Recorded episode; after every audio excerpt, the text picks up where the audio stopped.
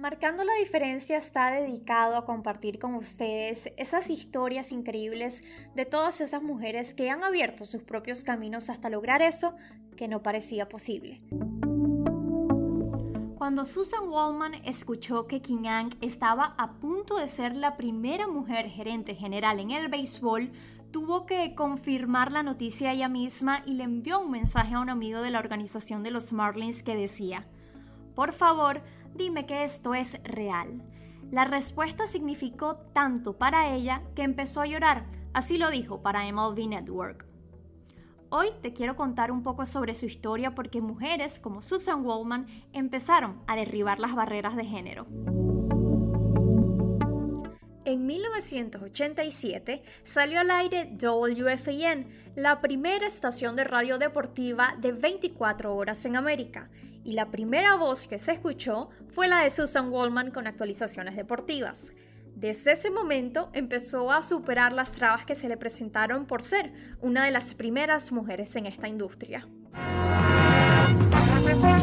Good afternoon, everybody, and welcome to the first broadcast of WFAN All Sports 1050. You're sharing a part of radio history with us today. This is the beginning of the first 24-hour-a-day sports station. I'm Susan Waldman, and I'll be right back with the latest WFAN sports update. Acabamos de escuchar su primera vez al aire. Voy a hablar un poco sobre sus inicios porque desde los tres años estuvo alrededor del béisbol y de todos los deportes, pero su carrera no comienza en el béisbol. Se graduó en economía e inició su camino profesional en Broadway como actriz y cantante. Luego de años de éxito cuenta que sus musicales se terminaron y Broadway estaba cambiando. Ella sintió que tenía que buscar hacer algo nuevo y justamente en ese momento un amigo, Ken Coleman, quien era la voz de los Medias Rojas en aquella época, la introdujo a la estación de radio. Esto es cool, fue lo que pensó en aquel momento, pero después de su primera vez al aire se dio cuenta que iba a ser muy duro porque las personas no la querían ahí simplemente porque era mujer cuando ella jamás pensó en eso. Y es que ella siempre ha dicho en sus entrevistas que no sabía, que no podía saber de béisbol hasta que decidió trabajar en él. Ella ha contado que todos querían y estaban esperando a que renunciara porque no la podían votar debido a que había firmado un contrato. Pero se encontraron con una mujer que iba a resistir y a demostrar que podía ocupar un puesto reservado para hombres en aquella época. Susan Wallman cuenta que no sabía de radio, pero que la ayudó a saber presentar porque era actriz, además de sentir que sabía de béisbol para estar ahí.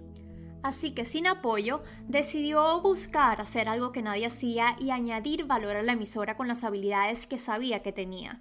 Y le dijo al director de programación que le diera una grabadora y que ella iría con su carro a cualquier partido a reportar desde el estadio.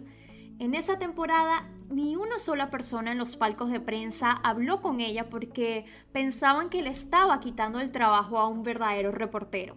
Es decir, un hombre era quien debía estar en su lugar. Algo que me pareció clave es que dice que siempre supo que no había nada que no podía hacer y ese pensamiento la ayudó a mantenerse firme durante todos esos años recibiendo malos tratos, insultos, amenazas, acosadores y tener su propio equipo de seguridad en el estadio porque incluso alguien intentaba matarla. Pero entre esos difíciles momentos también ha resaltado gestos de amabilidad yo voy a compartirles uno de los que más me gustó, cuando una vez cuenta que se acercó a un jugador para entrevistarlo y recibió los peores gritos e insultos de su parte y nadie hizo nada.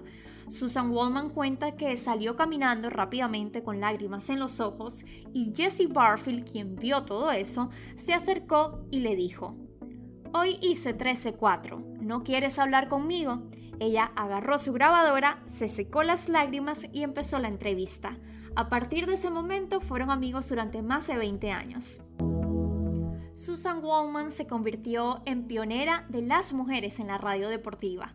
Como dije al principio, fue la primera voz que se escuchó en WFAN, convirtiéndose en un pilar de la emisora durante 15 años.